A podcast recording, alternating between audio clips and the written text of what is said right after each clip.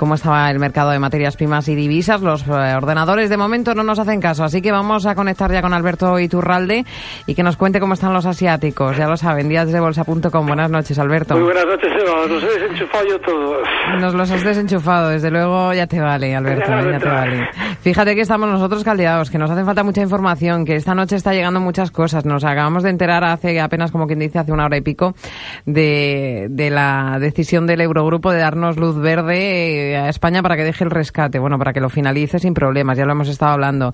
Nos hemos enterado de repercusiones de lo que ha ocurrido en las bolsas de Estados Unidos. Necesitamos la, la información al minuto, así que no nos, no nos desenchufes los Pues, ordenadores. pues ¿eh? espérate, de a todo lo que has comentado hay que añadirle que eh, como, eh, el Nikkei ahora mismo está haciendo probablemente una de las subidas récords de lo que poquito que llevamos de temporada desde septiembre. Estamos hablando de que ahora mismo el futuro del Nikkei está 230 puntos positivos, un 1,5% al alza.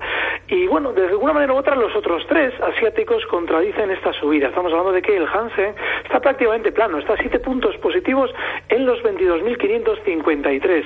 El ASX 200 ligeramente positivo en los 5.374 sube 9 puntos y el índice de Shanghái está también ligeramente positivo, solamente 5 puntos sobre los 2.300 Tres, de manera que, en principio, ojo porque muy importante y es que el Nikkei esta mañana rompía al alza esa resistencia que veníamos comentando durante estas semanas en los 14.825. Bueno, pues esta subida que hemos comentado en su futuro obedece precisamente a esa ruptura al alza y seguramente lo que vamos a ver durante esta noche y la mañana del viernes va a ser subidas en los asiáticos en general y sobre todo en el mercado japonés.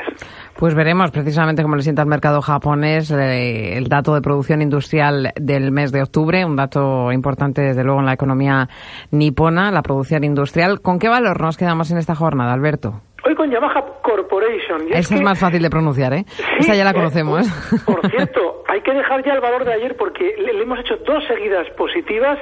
Ayer nos volvió a dar el beneficio de nuevo y aunque tenga técnicamente recorrido al alza, lo comento porque hoy me lo comentaba un forista de días de bolsa, me decía, es que todavía tiene recorrido. Bueno, pues hay que estar ya fuera porque picarnos con ese tipo de valores tan volátiles es muy peligroso. Vamos a cambiar hoy a Yamaha porque es un valor que también ha roto al alza una zona de resistencia de corto plazo en los 1.500 yenes muy importante.